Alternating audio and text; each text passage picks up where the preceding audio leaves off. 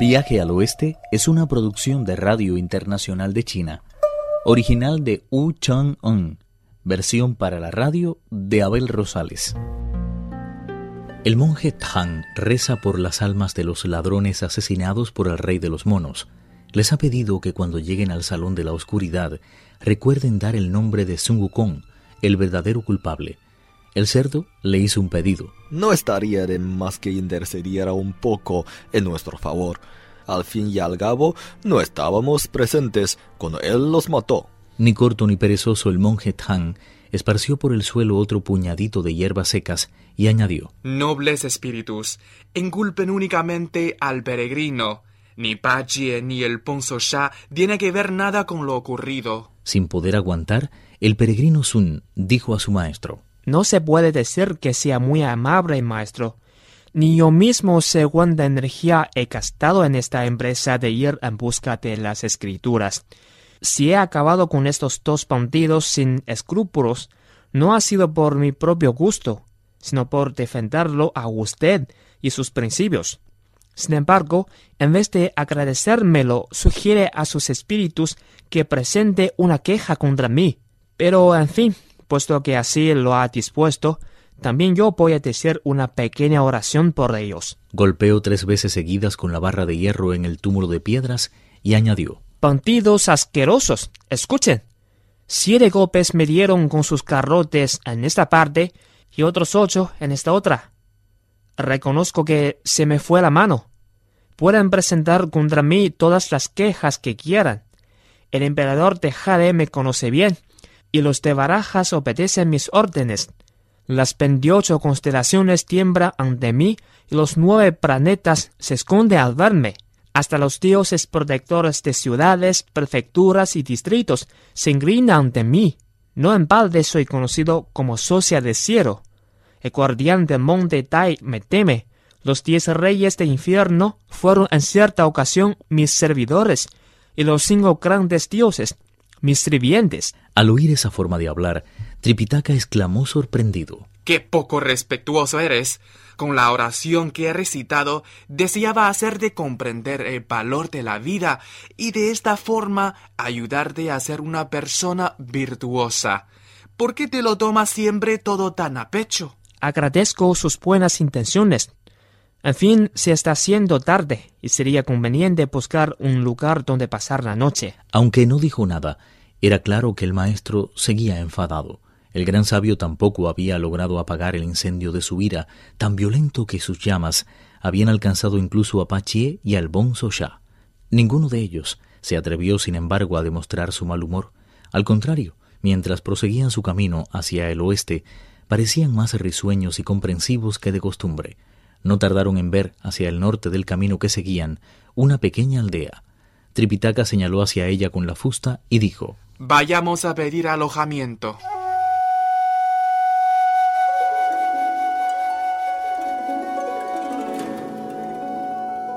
Cuando llegaron a la aldea, Tripitaka desmontó de su cabalgadura. Comprobaron entonces que se trataba de un lugar francamente encantador. El sendero que lo surcaba aparecía festoneado de flores, y todas sus casas se encontraban al abrigo de una variedad increíble de árboles. Se oía un plácido murmullo de aguas que debían de nacer montaña arriba. Los prados se entremezclaban con los campos de trigo, los rebaños de vacas regresaban lentamente a sus establos, donde los campesinos estaban terminando de dar de comer al resto de su ganado. De las chimeneas salían densas columnas de humo, dando a entender que el mijo se cocía en el fuego de cada hogar. El sol acababa de ponerse y los habitantes de la montaña se encontraban ya al abrigo de sus casas. De una de ellas salió un anciano, al que el maestro, después de devolverle el saludo, le pidió descansar bajo su techo una noche. Pero el anciano, al ver lo feos que eran los otros monjes, se dio media vuelta y corrió a refugiarse en su casa. Afortunadamente el maestro le agarró de la ropa y le dijo Por favor, solo necesitamos cobijo por esta noche. En cuanto haya amanecido, reanudaremos el viaje, se lo prometo. El anciano estaba tan asustado que apenas podía hablar. El cuerpo le temblaba como si fuera la copa de un arce sacudida por una tormenta. Ante la negativa del anciano, el monje lo acompañó hasta su casa. No les tenga miedo. Son un poco mal educados y no saben hablar con la debida corrección. Aunque lo he intentado, se niegan a adquirir buenos modales. Mientras trataba de calmar al anciano, apareció una mujer no más joven que él con un niño de unos seis años. Se hizo a un lado para dejarlos entrar, y el monje Tang le explicó. Yo, señora, soy un humilde monje enviado por el gran emperador de los Tang al paraíso occidental en busca de escrituras sagradas. Al pasar por aquí se nos hizo tarde y decidimos quedarnos a pedir cobijo para pasar la noche. El honorable cabeza de familia se ha asustado mucho a ver mis discípulos, pues sus modales no son todo lo correctos que hubiera de desearse y poseen una cara bastante fea. El que parece un dios de trueno es Sun Wukong, mi discípulo más antiguo. El que tiene la cara de un espíritu con rostro de caballo responde al nombre de Chu Unan y es mi segundo discípulo.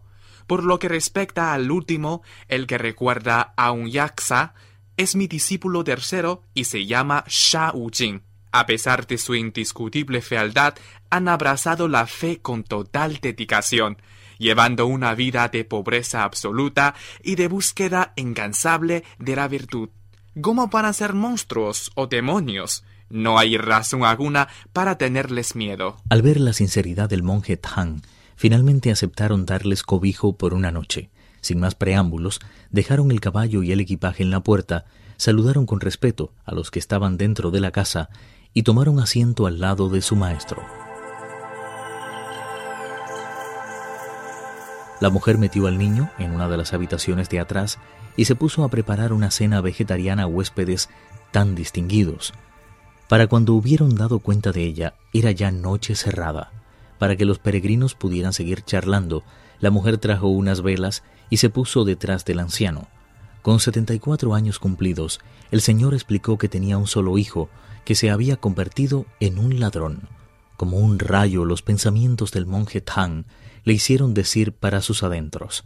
¿Será uno de esos a los que mató Ukun? Sentía una profunda intranquilidad que le hizo levantarse del asiento que ocupaba. ¿Qué tramas encierra la vida? ¿Cómo es posible que de padres tan virtuosos puedan hacer hijos tan malvados? Luego de un largo silencio, el anciano se levantó y llevó al Bon a la parte de atrás para que cogiera toda la paja que quisiera.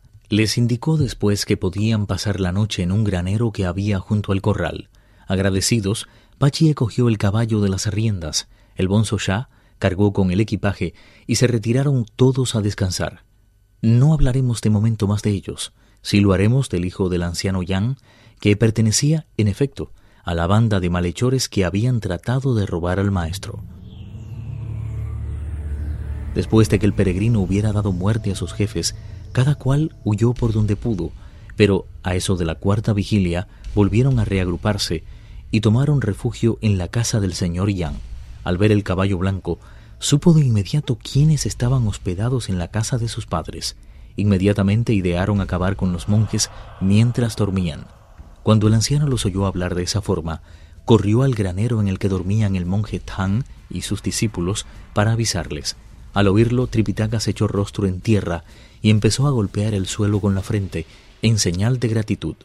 Pachie cogió las riendas del caballo, el Bonsoya cargó con la pértiga del equipaje y el peregrino tomó el báculo de nueve nudos de su maestro.